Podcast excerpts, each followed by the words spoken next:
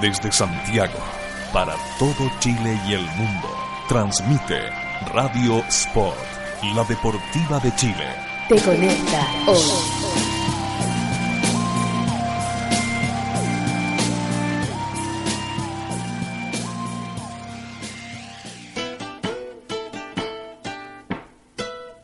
Porque la literatura y el deporte se unen. Aquí comienza Libros a la cancha. Desde este momento, Matías Claro te invita a descubrir lecturas, textos, historias y escritores en la voz de nuestros destacados invitados. Libros a la cancha, solo en Radio Sport, la deportiva de Chile. Te conecta hoy.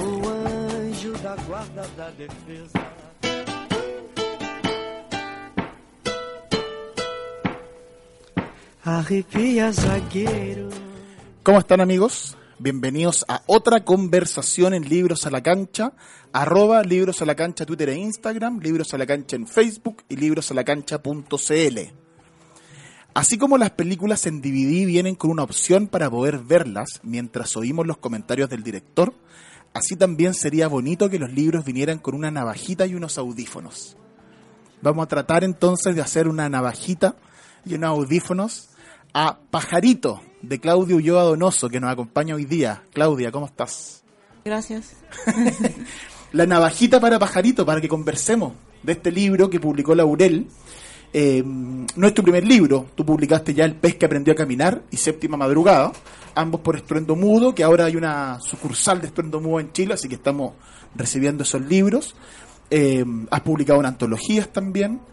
Estudiaste en Perú, viviste en España, vives ahora en Noruega, trabajas allá, eres profesora de castellano para noruegos y de noruego para inmigrantes y fuiste seleccionada en Bogotá 39 para enero 2018 en la, en la actividad. Eh, ¿Cómo está eso? ¿Cómo está Noruega? ¿Cómo está Bogotá 39? ¿Cómo está Pajarito? ¿Cómo está la escritura? Bueno, te puedo hablar más de Noruega porque lo de Bogotá todavía no sucede. Pero fue bonito que te hayan seleccionado, bueno, sí, el reconocimiento. Claro. Sí, fue, fue bonito, también fue como un poco abrumador, pero sí, bonito y, y al final sí, ¿no? Eh, lo, lo, te lo tomas como que está sucediendo y Ya. dices, bueno, sí. Y bueno, de Noruega no sé qué, qué quieres que te cuente. No, cuenta, partamos con Pajarito. Cuéntame Ajá. de Pajarito, este libro que los lectores chilenos hemos podido conocer tu trabajo a través de esta edición de Laurel, de tu libro, un libro de cuentos, un libro de relatos, a veces son párrafos, a veces son textos más extensos, eh, todos con una fineza, una delicadeza, como un pajarito. Cuéntanos un poco de qué se trata este, te- este libro. Bueno, el, el libro reúne cuentos y textos que ya los había publicado. Eh, los textos cortos son la mayoría de mi blog, que tuve un tiempo un blog, y los cuentos, eh, bien, algunos son de, también del libro que publiqué, el de cuentos del pez que aprendió a caminar, y hay dos o tres cuentos que son nuevos como Pajarito. Eh, siempre digo que el, que el libro no es obra mía, sino es obra de Andrea, la editora, porque ella fue la que tuvo la idea de, ar- de armarlo de esta forma. De hecho, eh, yo dudé mucho sobre el título, porque no, no sé por qué, simplemente como le dije, no, no, no me gusta. Deja que pase un tiempo y a ver si pensemos en otro. Y ella estaba muy segura. Y me dijo, no, yo le quiero poner ese título, sí que... Confía en mí. Sí, Ya. y sí que confío en ella, pero tuve que esperar como para convencerme y pasaron eh, muchas cosas porque que, te- que tenían que ver con aves, ¿no? Ah. Eh, yo trabajaba en una veterinaria y era, bueno, siempre recibe uno perros, gatos, más hámsters, ¿no? Pero esa vez llegó de la, ¿cómo se llama esto? Algo así como la policía ecológica Ajá. lle- llevó un, un águila, un Ya. águila de ahí del, del norte, Ajá. que estaba herida del ala. Así como tráfico de animales. No, no, no. Se había, de alguna manera el, el águila se golpeó, entonces cayó, ¿no? ¿Ya? Y la llevaron para, para que la, la curaran, ¿no? Y yo nunca había visto un, un águila, era un ave Grandotas, grandota, sí. sí. Entonces, esa fue como para mí la primera señal, ¿no? Ahí tienes el águila en la mesa. Después como- de que estaba la idea de pajarito, o sea, Claro. son la- ya, ok. Eh, durante ese tiempo. Eh, la segunda la segunda señal fue que salí de, de- de casa al jardín y tengo un gato y había un pajarito que estaba muerto. No sabía si lo había matado el gato o qué. A veces también se chocan con, con el vidrio, con la ventana. Y cuando lo fui a, a levantar, vi que tenía una marca, una anilla. Ah, Y era uno de estos pájaros de, de estudio. estudio. Ujú.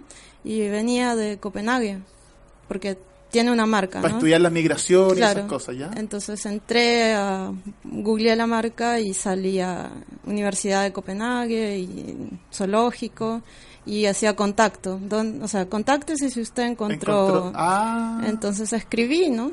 Y me dijeron, ah, usted ha encontrado una, una ave que se llama tal, no recuerdo el nombre, pero es un ave común de allí, es un pajarito.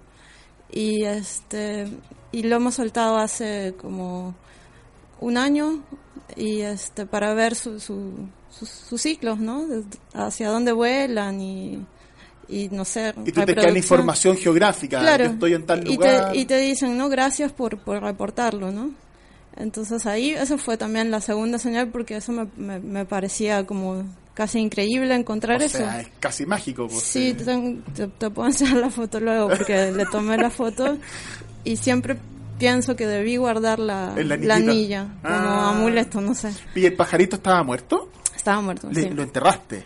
Eh, sí. Para alejarlo el gato, digo yo. Porque si Sí, no- sí. Porque a, a a propósito de pajarito, en pajarito ese cuento, que yo lo voy a en las redes sociales del programa, arroba libro la cancha Twitter y libro la cancha en Facebook, y luego en la página web, cuando queda el podcast, yo voy poniendo y dejo los links de algunas cosas de las que conversamos. Está el cuento pajarito en una revista que se llama Buen Salvaje, eh, lo voy a poner para que la gente lo lea y se acerque.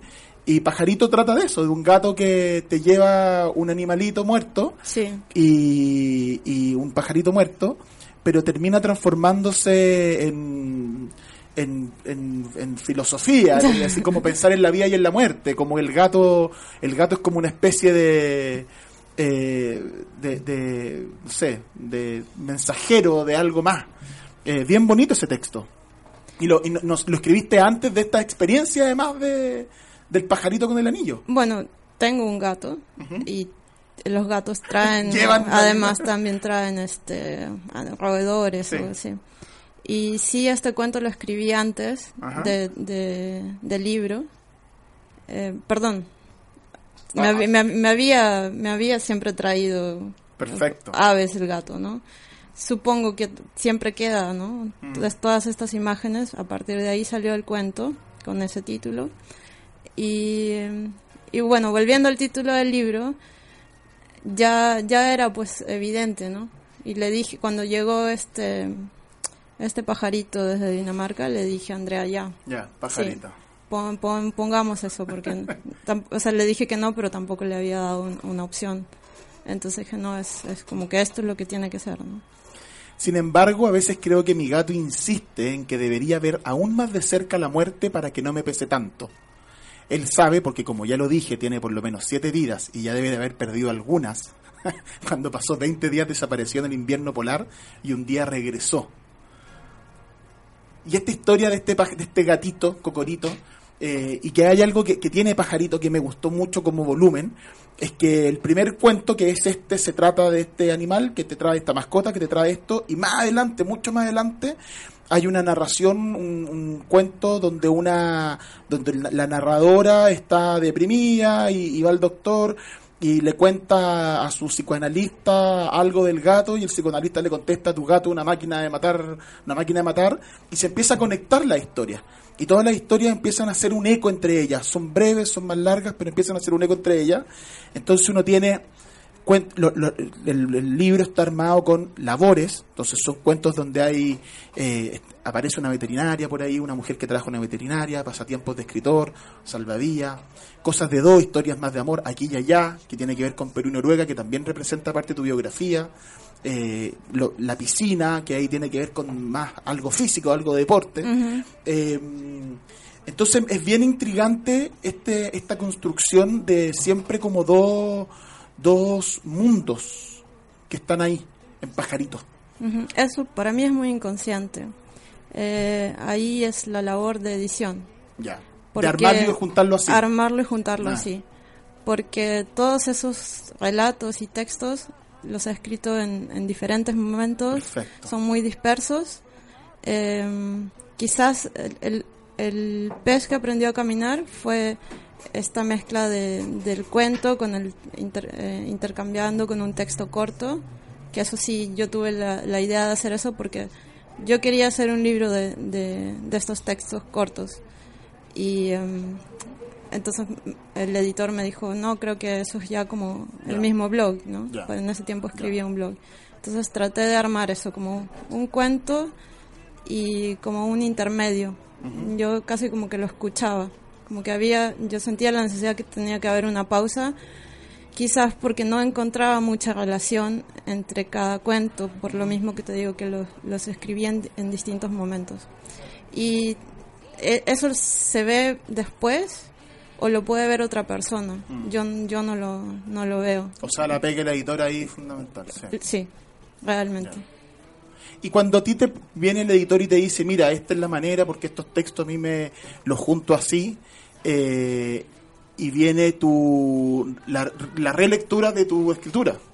Y es como darte cuenta, en verdad, en tiene razón, en verdad pasa esto, o no tiene razón, que un poco ese texto que decía, que yo leí al principio a modo de presentación de los comentarios del DVD, donde dice que el escritor podría, el autor podría decirte, sí, esta palabra para mí representa, eh, se rompe la propia historia, ¿da? O podría decir, no, si todo mentira, son tonteras, son, son cositas superpuestas. Uno, uno, cuando uno es autor y alguien te comenta lo que le pasó con el texto, te puede pasar una de esas dos cosas. ¿Cómo fue para ti cuando te dijeron, oye, míralo, mira estas conexiones que tiene?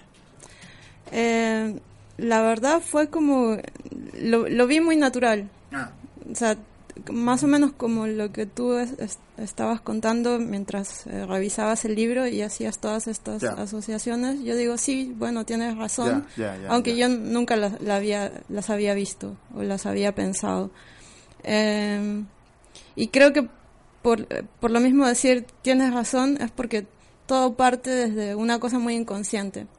Creo que si yo me pusiera eh, por mí misma, por mi cuenta, a intentar algo como esto otra vez, no, Ah, no iba a entiendo, salir. Entiendo. Pero si yo te pongo un montón de, vamos a decir, fichas Y, las vamos y te digo, mira, esto es lo que tengo, ¿qué, qué podemos armar? ¿O qué puedes armar tú? Mm. Y cuando armas algo, yo sé que lo que las fichas están ahí, las hice yo, pero tú hiciste la, la otra parte, ¿no? O sea, hay que escribir. Sí, Hay que escribir y luego ver qué es lo que se arma. yo, yo soy así. Sí, porque no, no puedo decir... Ahora estoy intentando, y digo intentando, porque no sé, no sé lo que va a pasar, escribir una novela. Ya. Y es muy difícil, por lo mismo de que Sí. estoy con las anteojeras, es una novela. Mm. Pero ya he dejado de pensar de que lo que estoy escribiendo es una novela y simplemente escribo. Y así está saliendo mejor porque estoy escribiendo más, ¿no? Sí. Novela, ¿podemos adelantar algo? ¿Novela ambiental en Noruega? ¿Novela ambiental en Perú? Mm, No, no, n- no sé todavía, Ya. pero también hay un animal, hay un perro. Ah, ya, ya, ya. Sí. Sí, los animales aparecen harto en Pajarito. Sí. Bueno, más allá del nombre, pero aparecen los animales. Son, son, son motores de la historia. Sí, porque, bueno, a mí me gusta mucho, me interesa mucho. Eh, cuando era chica siempre me quedaba muy pegada a esos documentales de animales. Ya.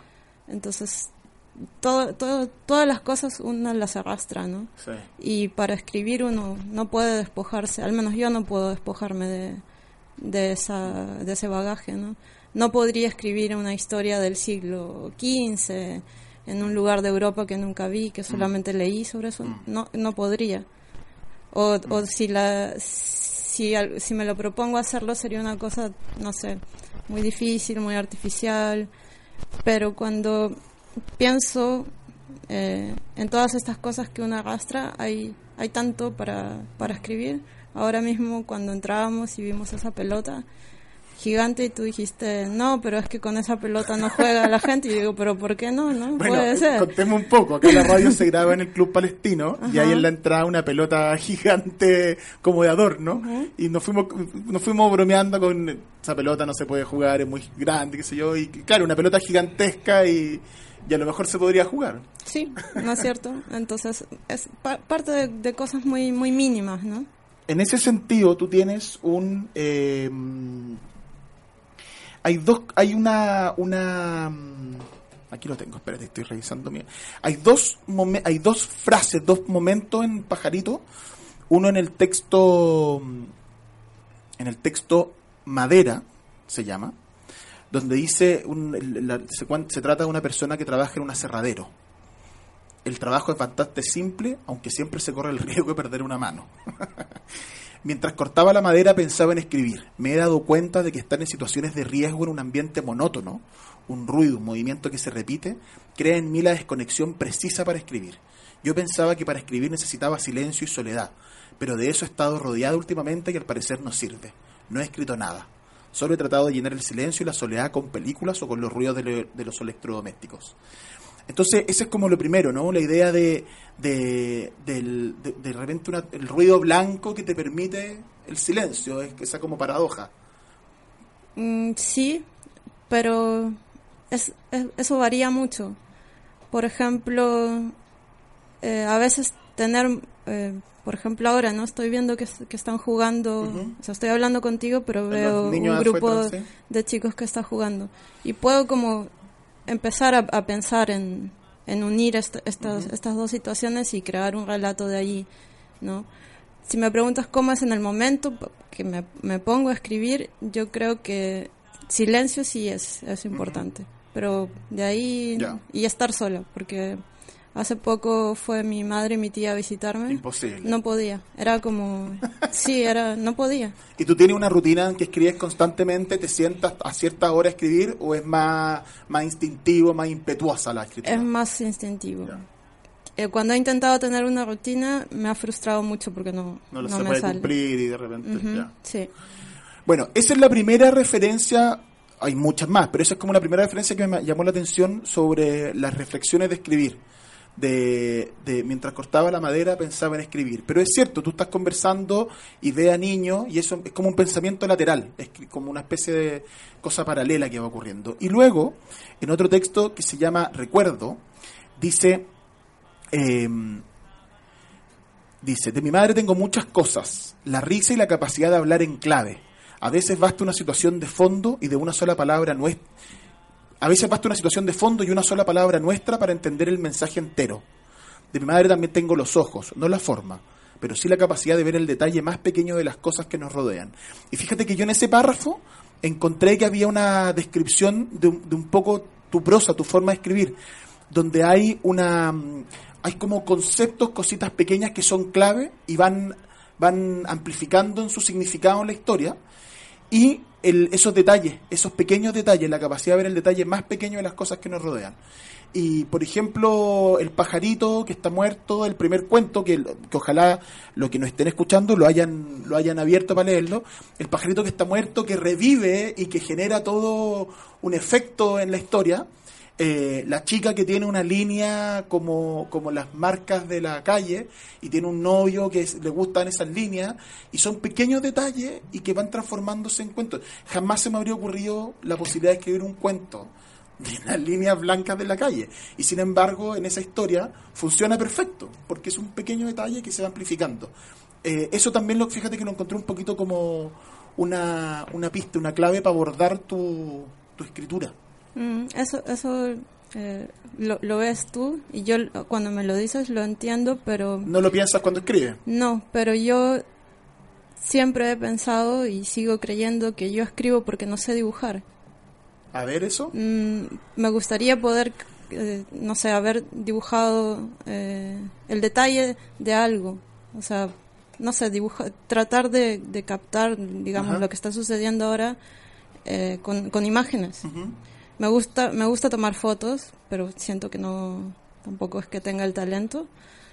Y trato de hacerlo escribiendo. Ah, Y cuando me hablas eso de los detalles pequeños, cuando te contaba lo de, de los documentales, también me gustaban esos que ampliaban, eh, por ejemplo, me acuerdo uno que se llamaba No estamos solos, ¿no? No estamos solos en casa, algo así. Y salían pues, los ácaros, las partículas de polvo, todos estos animales chiquititos que están en la casa, los hongos. Eh, después otro también recuerdo que ponían bajo el microscopio una, una gota de, de agua de mar y, y, se veía una cosa que parecía una pintura, ¿no? Y eso siempre a mí me ha impresionado, pues, la imagen, es, para mí es muy fuerte. Entonces empiezo, empiezo desde ahí. Al no tener la capacidad de dibujar y tener esa necesidad de, de, de ponerlo en algún sitio, eh, empiezo a escribir.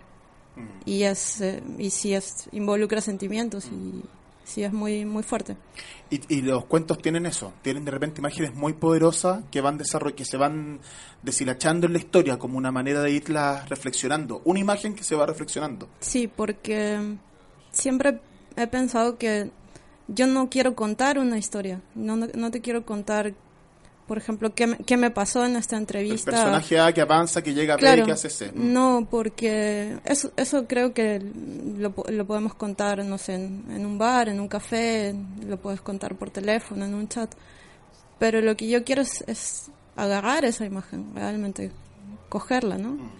Y, y de ahí nace esa, esa narración. Pero no va, no, por ejemplo, el cuento de Pajarito empezó con este Claro, un animal que quedó en la con cama. este pájaro. Sí. Eh, por, es, por entonces, porque uno, yo escribo de lo que sé y mezclo mucho en las situaciones de mi vida, estaba buscando yo trabajo, no en, en eso, pero estaba buscando trabajo como profesora. Y claro, tenía que esperar mucho, tenía que ir a entrevistas, a veces escribir este correos y qué sé yo.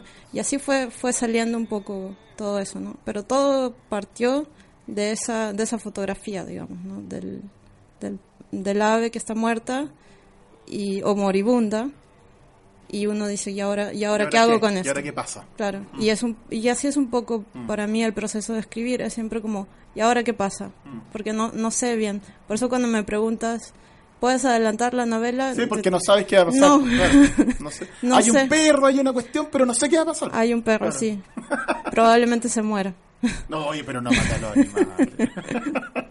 no si lo salvo entonces a lo mejor de ahí se mueren en, en la ficción Eh, algo, algo también tiene tu.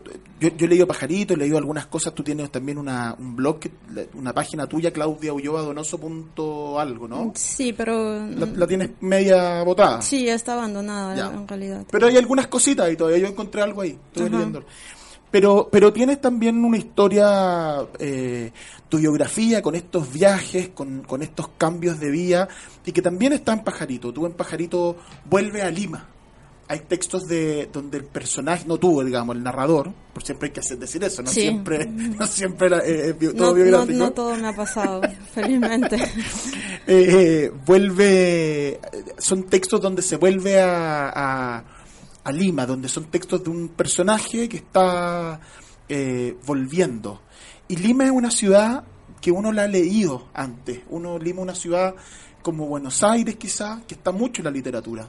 Eh, desde los, el famoso inicio de Vargas Llosa en Conversión de la Catedral, de los textos de, qué sé yo, Ribeiro, Arguedas, que son autores muy eh, peruanos y muy universales a la vez. ¿Cómo fue para ti cuando volviste a Lima y se termina convirtiendo a través de una imagen probablemente o de un olor, como en, como en otros textos tuyos, se transforma en algo, en un texto literario, en una pieza literaria? Es, es curioso lo que dices porque de hecho ese texto lo escribí cuando no estaba en Lima, después de mucho tiempo de no estar en Lima. Era como la evocación Claro. de, esa, de esa imagen, ¿no? Y yo, yo siento que, que llevo como a Lima muy dentro. ¿Quién lo Y- dice? Sale un narrador sí, acá. yo siempre lo he sentido y tengo, por lo mismo que por muchas razones elegí eh, vivir en otra parte, siento también una especie como, como que lo extraño, es como un amor-odio, Mm. pero cuando estoy ahí ya me quiero, me quiero ir, ¿no? Y mm, Mm. es, es, una presencia.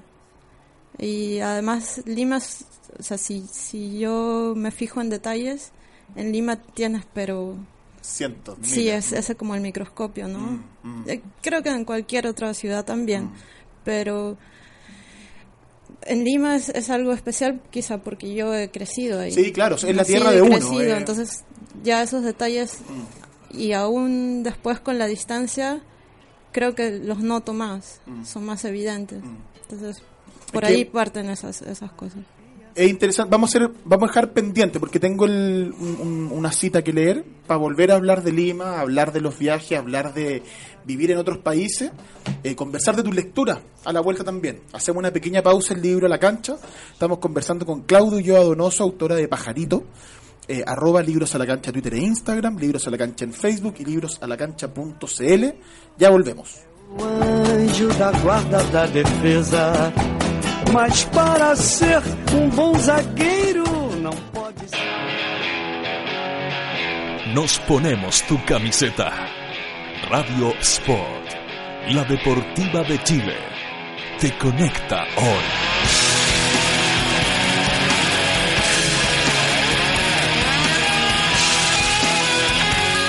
Te conecta hoy. El hacer ejercicio regularmente no solo mejora tu salud física, sino que además activa tu cerebro, aumenta tu capacidad de concentración y es el mejor estimulante para tener un buen ánimo durante todo el día. Radio Sport, por un Chile más sano.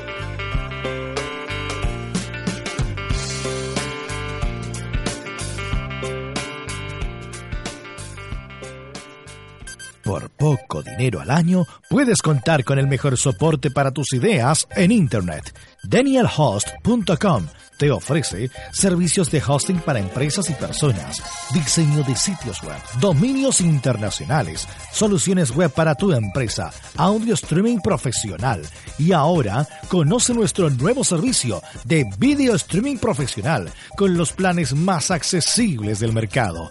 Contáctanos en www.danielhost.com.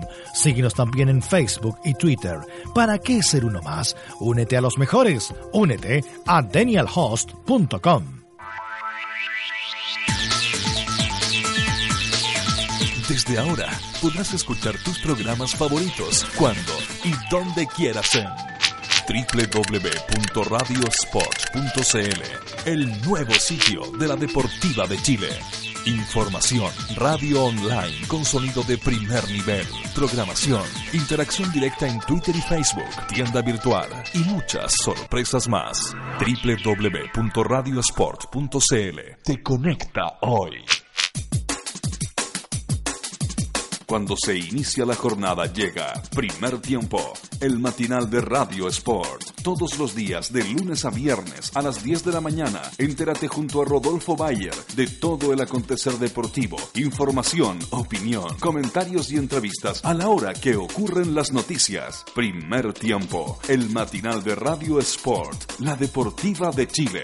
Te conecta hoy.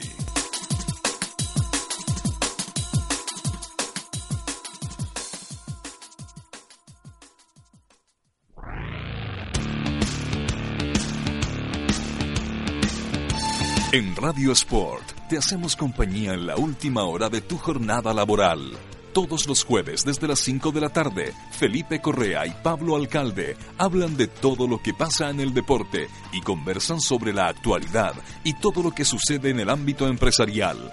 Esto y mucho más en redes, todos los jueves a las 5 de la tarde. No te quedes fuera y súmate a redes, solo en Radio Sport, la deportiva de Chile. Te conecta hoy.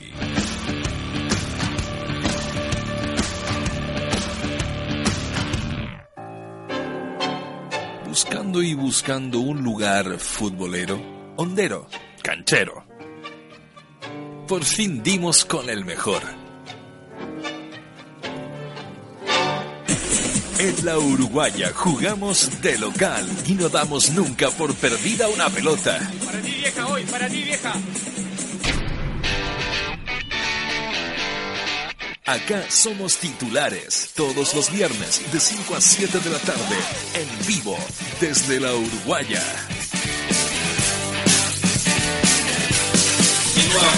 estamos transmitiendo de uno de los lugares, si no el más futbolero de Chile, desde la Uruguay, aquí en Ñuñoa. Muchachos, ¿cómo están? Cancheros.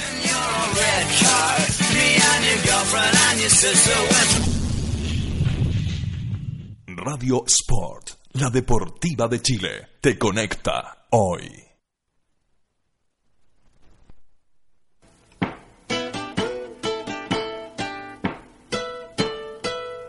¿Cómo están? Hemos vuelto. Arroba Libro a la Cancha Twitter e Instagram, Libros a la Cancha en Facebook y librosalacancha.cl. Estamos conversando con Claudia Ulloa Donoso, autora de Pajarito, editado aquí por Laurel. Para los, los auditores que no estén escuchando en Chile, ese es el libro que más fácil encontramos. Pero también publicó El pez que aprendió a caminar y Séptima Madrugada. Eh, y fuiste seleccionada también, como lo contaba al principio, en Bogotá 39, así que ojalá que se distribuyan más, lleguen más tus libros a todos lados. Muy, muy lindo el texto, así que lo recomiendo. Gracias. Estábamos hablando de Perú, de Noruega, de los migrantes, de estos pajaritos que viajan y llevan apenas un anillo en la pata. Eh, tú tienes acá también en un texto que se llama No recuerdo, que dice, no me acordaba de ese pedazo de Iberia sumergida, como la de los héroes, que llevo dentro y no se me va a quitar nunca, pues es una astilla rodeada de mi propia carne.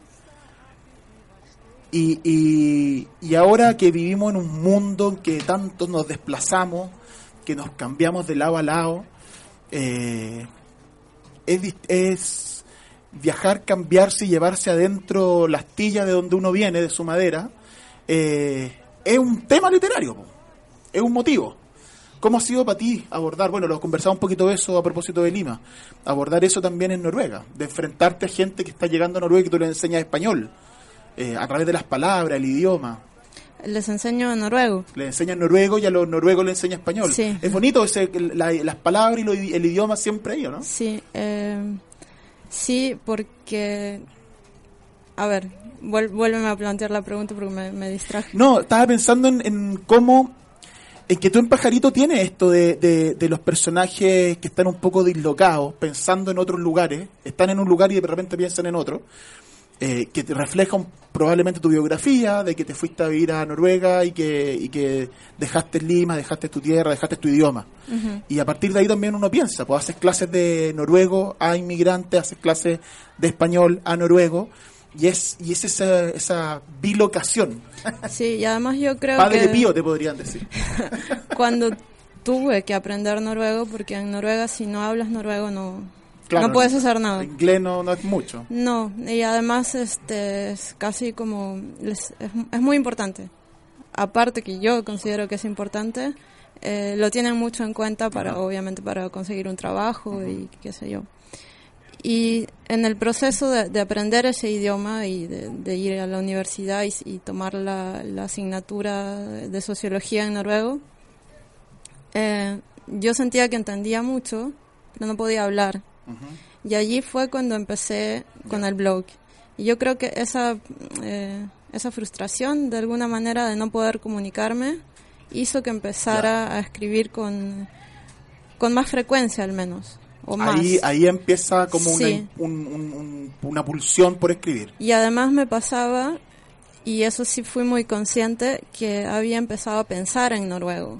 Ah, pero el pensamiento era era si yo quería expresar algo que en español digamos vamos a hablar en porcentajes para ponerlo un poco más claro. Lo puedo decir al 98 porque nunca se puede decir el 100% en noruego lo diría pues al 30 entonces dije no no voy a pensar en noruego.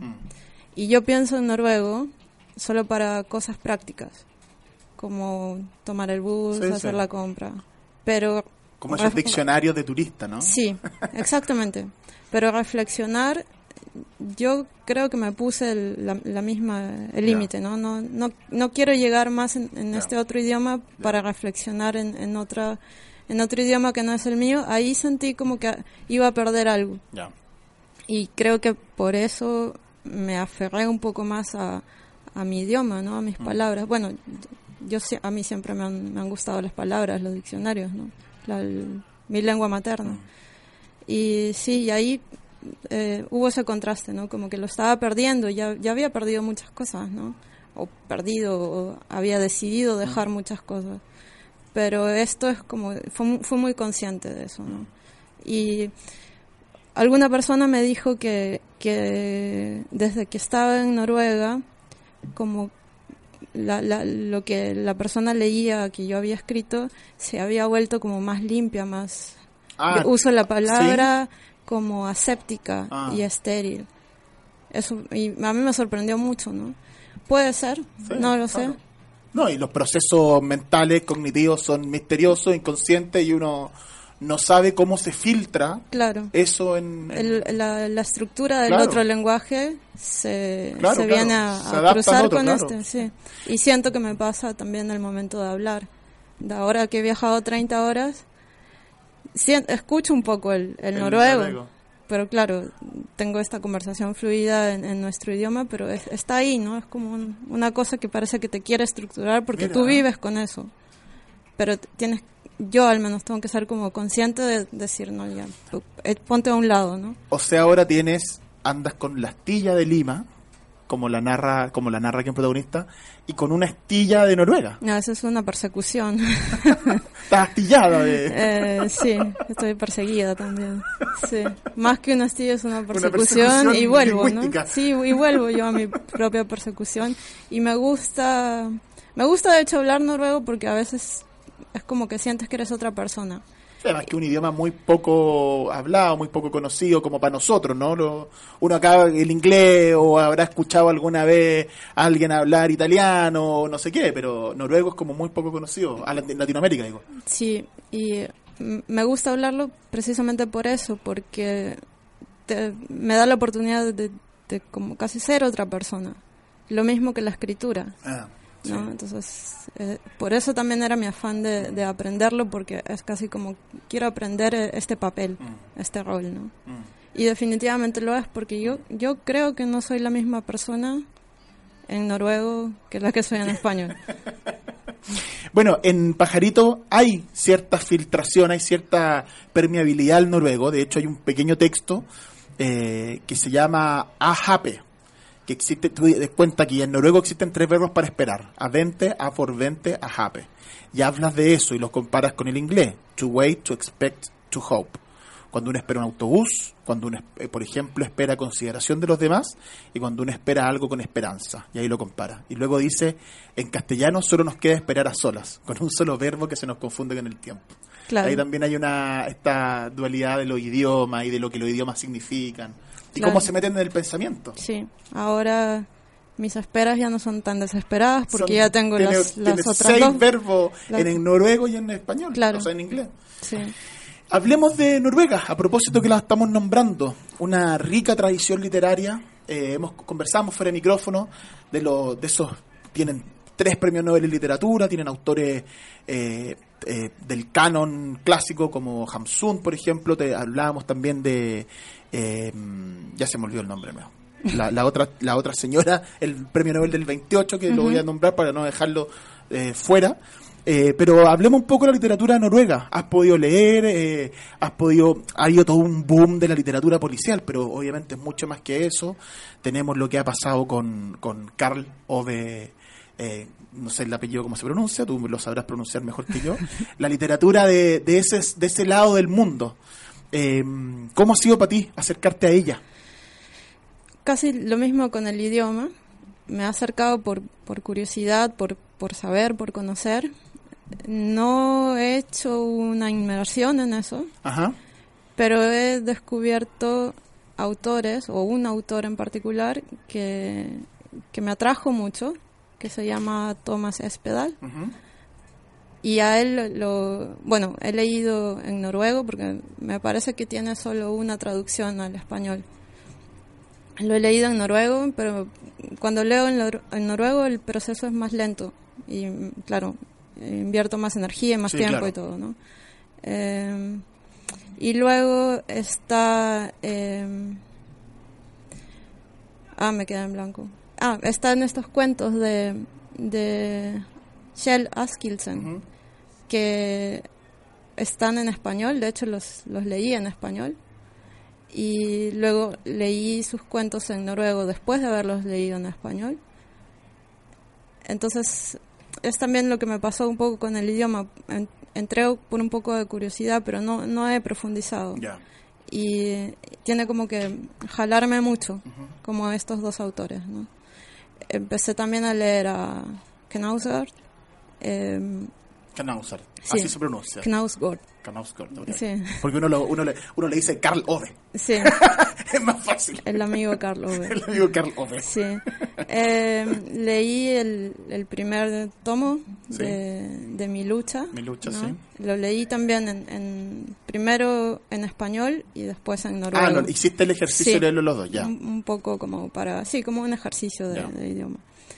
Pero como que me he mantenido, supongo que por una cuestión de, sí, de, de decisión, pero también porque me cuesta mucho y porque no, no quiero como perder ese... Leo, debo reconocer que no leo tanto como quisiera. Por, eh, pu- puede ser a, veces por falta de tiempo, pero también reconozco que puede ser por pura flojera. Entonces, eh, leer en noruego sí me, Sí, me, más- exige. más, eh, me exige. arduo, claro. Ajá. Entonces, pero estos autores, eh, cuando los leí, me, me atraparon. ¿no? Y esos son lo que yo podría hablarte un poco de, de la literatura que yo conozco. Yo subí a la, como les contaba antes, que uno va subiendo los links, subí los links con las biografías de los de los premios Nobel, algunos que Hamsun es bien es más conocido, y la que se me olvida es Sigrid Undset, la quería nombrar. Pero están ahí los links, y voy a tratar de subir también links de los autores que nos nombraste para ir conociendo eh, obras y narrativas que a lo mejor no nos han llegado o, nos, o están ahí que no la, no la hemos descubierto Sí. para conocerlas porque son súper interesantes y hay autores que son eh, que vale muchísimo la pena leer Ahora que, que, que seguimos conversando, porque siento un poco como que tengo que recordar bajo presión y eso me cuesta, pero hay un autor que, que es parte del, del- de la lectura obligatoria cuando aprendes noruego, que se llama Erlend Lue. No sé si está traducido, pero yo leí por, por este curso, tuve que leer una novela que se llamaba Naive Super. Me parece que Nórdica lo tiene, lo tiene traducido. Y ese también es uno de, de los autores que, que leí en noruego y me, me, me llamó mucho la atención. ¿no? ya y probablemente eso como te decía alguien ha, ha, ha influido en tu escritura Yo creo que sí. No sé, pues. Y supongo que también en mi, mare- en mi manera de hablar, Mm. aunque no, no, no, no me gusta mucho pensar en eso. Bueno, acá tengo que hacer un pequeño link. Lo hablábamos antes fuera cuando veníamos al programa, pero este programa tiene ocupa la mentira de creer que vamos a hablar de deporte y en realidad vamos a hablar de libros. Y tú aún alejada del deporte eh, me, me contaba antes que jugabas básquetbol, jugaste básquetbol en el colegio, Cuando era que, chica, que, claro, tiene acá unos textos de nadar, un texto precioso sobre nadar, co- como, como las ratas que la estudian para la depresión, y nadar, pero tú no nadas, yo floto, aquí el, tú, digo yo, el narrador, dice que no le gusta nadar, sino que solamente flotar. Cuando voy a nadar, me deshago de esa gravedad, hago el muerto y floto, nada pesa eh, nadar, el básquetbol. Me contaba una anécdota muy divertida. Bueno, sale también el pajarito por ahí nombrado, Liverpool, el Rosborg, que es el equipo más grande en Noruega. Eh, y me contaba una anécdota, un vínculo que tienes tú con el fútbol y con Chile. Sí, pero eso era un secreto. Ah, era un secreto, no la puedo contar. Porque tú eres, porque tú eres este fanático, fanático de, de la, Universidad de. Chile. Entonces no la podemos contar. No. Ah, ok. Vamos a dejar a todo el mundo metido. Ya, cuando a mí alguien me pregunte, oye, pero ¿cuál era ese secreto? ¿Se lo puedo contar o no? Sí. En privado. Sí, pero no en- ya, no. ok, muy bien. Pero bueno, hablemos de nadar y hablemos de, de, de esas reflexiones que también ocurren en Pajarito a propósito de, de la actividad física un poco, ¿no? Eh, estas ratas que, estos ratones que son eh, eh, de, estudio y que los dejan flotando en una piscina y que al principio aletean mucho y ya después se dejan estar. Pasa, eso es la vida. po. Y tú también por aquí dices, creo que cualquier persona, por alguna, por lo menos alguna vez en su vida, ha, ha deseado dejar de existir. Ese cuento, ahora, mira, me, me había olvidado de ese cuento, pero ese cuento yo lo empecé a escribir, no sé si, no sé si en España o Ya. en Lima. y lo terminé de escribir en Noruega. Ah, ya. después de mucho tiempo. No sé si se nota como el, el- como que hay yo yo lo noto o yo creo que hay como dos colores. Hay una una persona que está reflexionando, hasta quizás es medio melancólica y luego al final se convierte como en un disparate. Mm. El disparate llegó El disparate cuando yo, vi- claro, Claro. y me dijeron y me dijeron a mí que eh, bueno estaba casi recién llegada y me dijeron bueno si si quieres socializar tienes que hacer un deporte y yo dije bueno que jugar básquet en Noruega y con mi altura era imposible Eh, y dije que bueno me gusta nadar yo aprendí a nadar tarde y, y el descubrimiento de poder eh, moverme en el agua deslizarme de que sea otra otra manera de avanzar me fascinó y por eso me gusta nadar porque Ah. sí si alguna vez no sé perdemos la tierra vamos Hay a tener que que, nadar, nadar sí. Mm. sí, y de ahí igual venimos de ahí no entonces eh, me dijeron eso no si quieres encontrar gente amigos amigas tienes que ir a la piscina pero en la piscina nadie habla Están nadando, están Claro. tratando de ahogarse. Pero hablan quizás como cuando sales, Mm. cuando ya te estás yendo, cuando ya terminaste, te dicen, ah, siempre te veo nadando. Así. Y aún así, yo dije, si esto es la socialización, o sea, estaba recién llegada. ¿no? Luego entendí que hay otros lugares para socializar más normales, como los bares, la- las clases de, idiomas. ¿no? Pero una persona me dijo, no, tienes que hacer un deporte ir a la montaña, cosa que para mí me, gusta, pero en verano. Ir a la montaña y vas a socializar, vas a o hacer un deporte. Esquiar, no, no podía esquiar. Yo te dije básquetbol, imposible, entonces dije voy a nadar. Y entonces sale el, el- el disparate, ¿no? Porque yo iba y observaba todas estas cosas de, de los noruegos, ¿no? El, el que nada rápido, como que quiere, que supongo que en todas partes, ¿no? El que quiere sí. lucirse, la señora que va como a relajarse. eh, Unos nadaban muy rápido, desesperados, como si en cada respiración agitada tragasen una palabra, parte de la respuesta que andaban buscando, mientras otros solo se dejaban ir, y hacían boca arriba escuchando miles de palabras mojadas dentro de sus pensamientos. Y sí, a veces en la, en la piscina, y a- o sea, en ese entonces y cada vez que vuelvo a una piscina, uno puede ver muchas cosas, ¿no? Y a mí me, me gustaba cuando compartía en la piscina y en un área estaban los, los, los pensionistas un día haciendo aeróbicos. Es, Eh, que, es, es que- es que sí. Y luego había en, en otra en otra mm, otro día de la semana llevaban a jóvenes que tenían, por ejemplo, problemas de atención o Terapias también en sí, el agua, como sí. sí, que hacían terapias. Entonces yo yo veía la diferencia, ¿no? Unos eran como que eran muy activos un día y luego las, las señoras pensionistas, ¿no? Era, había muchas cosas para observar y por eso salió esa, ese final de piscina, ¿no? Porque lo empecé, no supe cómo terminar. Como tú cuentas, una primera mitad de un narrador, un narrador que está flotando en el agua, eh, depresión como ratón de, de laboratorio, y luego a la mitad el cuento cambia y hay una actividad con la gente que van a dar y unas fotos recortadas y se transforma en algo medio delirante. Eh, pero sí, pues, es verdad, son tiene como dos tonos. Y no sé si ahí hay eh, un cuento que se llama Ahogado. Sí, también. En- entonces es, es eso, ¿no? Siempre, siempre me he sentido atraída por el agua. El agua, Sí. mm. Por eso de, de poder moverte en, otra, en otro medio, ¿no? Y el, y el, el, el agua de Lima, pues el mar. La- Sí. Una ciudad tan, tan vinculada al océano. Sí. Ahogado. Me gusta cómo suena la palabra agua. Siempre oí decir a mi madre que la primera palabra que pronuncié fue agua. La brisa es como la lluvia de Lima. De Lima. La lluvia de Lima es tímida. ¿Viste? Siempre el agua ahí con, con, con esa La humedad. La humedad. Sí. Mm. Nos queda un poquitito y mm, hay un tema que no hemos conversado que me interesa mucho. Lo conversamos un poquitito en realidad algo con tus lecturas noruegas, pero tiene que ver con tus lecturas, tiene que ver con tus autores, con tus autores formativos, con esos libros que a lo mejor te marcaron. Yo por ahí vi una entrevista tuya donde hablabas de, de- Julio Ramón Ribeiro, que es un autor peruano extraordinario.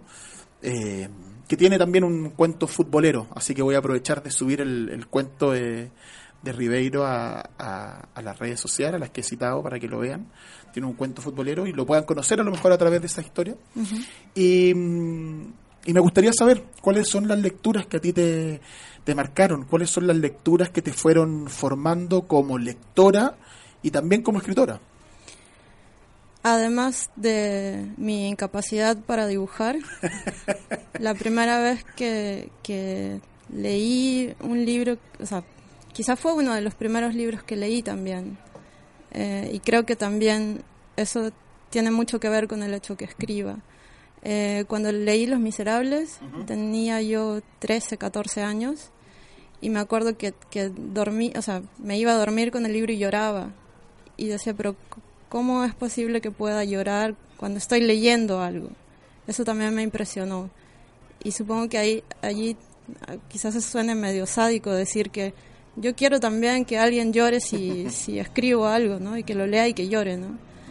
Ahí, y ese libro, me, eso, yo creo que eso me marcó mucho. Y Ah, fue uno de mis primeros libro, libros. Y otro libro que, que nadie pensaría en él como, como escritor, sino como pintor, fueron las, canta- las cartas de Van Gogh a su hermano. Cartas ateo. Sí. Es el, es el, y de hecho me pasó algo que, que, que también siempre pienso que tuvo mucho con el hecho de que yo empezara a escribir. Eh, yo no había visto nunca un cuadro de Van Gogh, pero ese libro pasó por mis manos Antes de ver. antes de ver un cuadro. Y cuando vi un cuadro, es como que Ah, se, se- todo tuvo sentido. ah. Y era un- es un poco como lo que pasa en mi cabeza. Yo ojalá pudiera pintar, dibujar. o sea, y me pasó eso con ese libro. Después con Ribeiro también. en Ribeiro tiene muchas imágenes, ¿no? Sí, sí, sí. La- el Sí. cielo celeste del amanecer, la hora celeste, la basura. eh, va más cuando por, por las imágenes. Eh, después Bueno, Los mis Miserables lecturas- también tiene eso. Sí. También es muy visual, son obras muy... Yo, yo, yo, Es- es- yo es- podría casi ah. ver, después vi la película, ¿no? Años después. Y esa- los cubiertos de plata, yo, yo los veía, ¿no?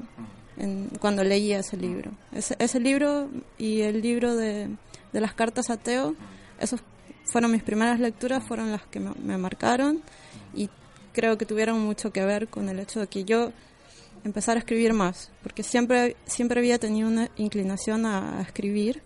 No vengo de una familia que, no puedo decir en mi casa había una biblioteca gigante, no. De hecho no, no había.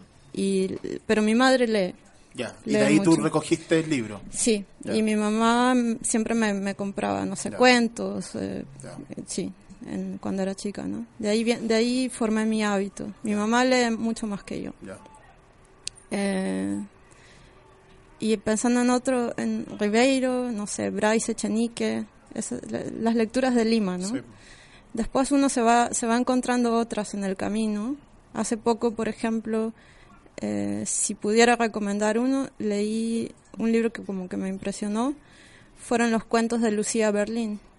Ah, sí. Sí, me, gustó mucho. Y, y también sentí eso de, de la cercanía, ¿no? Ya, esa pregunta entonces ahora. Ya me recomendaste uno. ¿Qué lecturas nos recomiendas? Uno son los cuentos de Lucía Berlín. Sí, ¿Ya? También re- por lo que recomendaría, yo es que leo cuentos. Recomendaría los cuentos de Roald Dahl, Ah, mira. ¿Te gusta los cuentos de Roald lo, sí, de lo extraordinario, relatos extra, de lo Sí, extraordinario. yo soy bien Tien- fan de Roald Dahl. tiene, tiene varios volúmenes de Sí, cuentos. tiene varios. Y, lo acaba de- y creo que lo acaba de editar eh, Alfaguara en una versión eh, grandota. Completa. Está completa, sí. Ah, sí. Después recomendaría, por supuesto, los cuentos de Carver, que también los, los llegué a, a conocer un poco tarde. Eh, yo ya había empezado a escribir y también sentí ese... Para mí es muy importante sentir un vínculo con, con la lectura, Sí. sentir que algo más allá de, de, de- de cómo está escrito, hay algo como que, que llega eh, a una parte de mí, ¿no? Y eso me pasó mucho con Carver. En el caso, a ver, tenemos tres autores que nos han recomendado, que son Ujú. los, los tres demás cuentistas. Eh, yo lo leería todo, pero en realidad como para recomendarle uno, para que una, una, un inicio de Carver, por ejemplo, ¿cuál nos recomendarías? ¿Cuál, qué libro, qué volumen de cuentos, qué? Mm, me recuerdo, no me acuerdo del volumen exactamente, pero recuerdo ahora un cuento que se llama Vecinos. Ah, ese está en, en quiere, Vecino es el mejor cuento de Carver. Se llama, que- creo que está en Quiere hacer el favor de callarte, por favor. Pues, Creo sí. que está ahí, no estoy seguro. Yo recomendaría todos los volúmenes. Sí, sí, pero ese cuento a mí me fascinó. Ya. Es bueno ese cuento. Sí. en verdad es muy bueno. Lo voy a, ¿Sabes qué? Lo voy a buscar y voy a tratar de poner el link. Para que la gente que nos está escuchando lo pueda Sí. lo pueda leer. Ya, vecinos, que creo que están quiere hacer el favor de callarte. Voy a, no estoy seguro, o, o catedral, no estoy seguro, no creo que quiero hacer el favor. Y de Dal, por ejemplo. Eh, Que a mí me gusta mucho la fíjate que a mí me entretiene mucho la literatura infantil, la, la- eh, eh, hay muy buena literatura infantil y Roald Dahl es un autor muy especial porque sus libros infantiles los niños sufren y los niños tienen consecuencias de lo que hacen. Por ejemplo, un clásico como La Bruja, el niño termina convertido en otra cosa y sufre una consecuencia de lo que le pasó. No, no es como que y fueron felices para siempre. Entonces es muy entretenido. Y es un autor que está en el inconsciente de todos, pues si Willy Wonka y Matilde y todo eso está en el inconsciente de todos. Y tiene libros para adultos que son geniales. Mi tío Oswald, por ejemplo, es genial. Y de los cuentos, yo recomendaría todos sus cuentos. Y eh, si hay uno que. El más conocido es aquel que. mm, La pierna de cordero, ¿no? Ah. El asesinato con la Sí. pierna de cordero. Y otro también que ahora recuerdo es una de una pareja que quiere tener hijos y no, no podía, ¿no? Y le recomiendan que, que a la mujer o que, que tome jalea real. De Y, al, y al final tienen algo así como un hijo que era una abeja. Ese no me acuerdo. Sí, es, no, no, creo que es- el cuento se llama Jalea Real. Ya, voy a me buscarlo parece. también.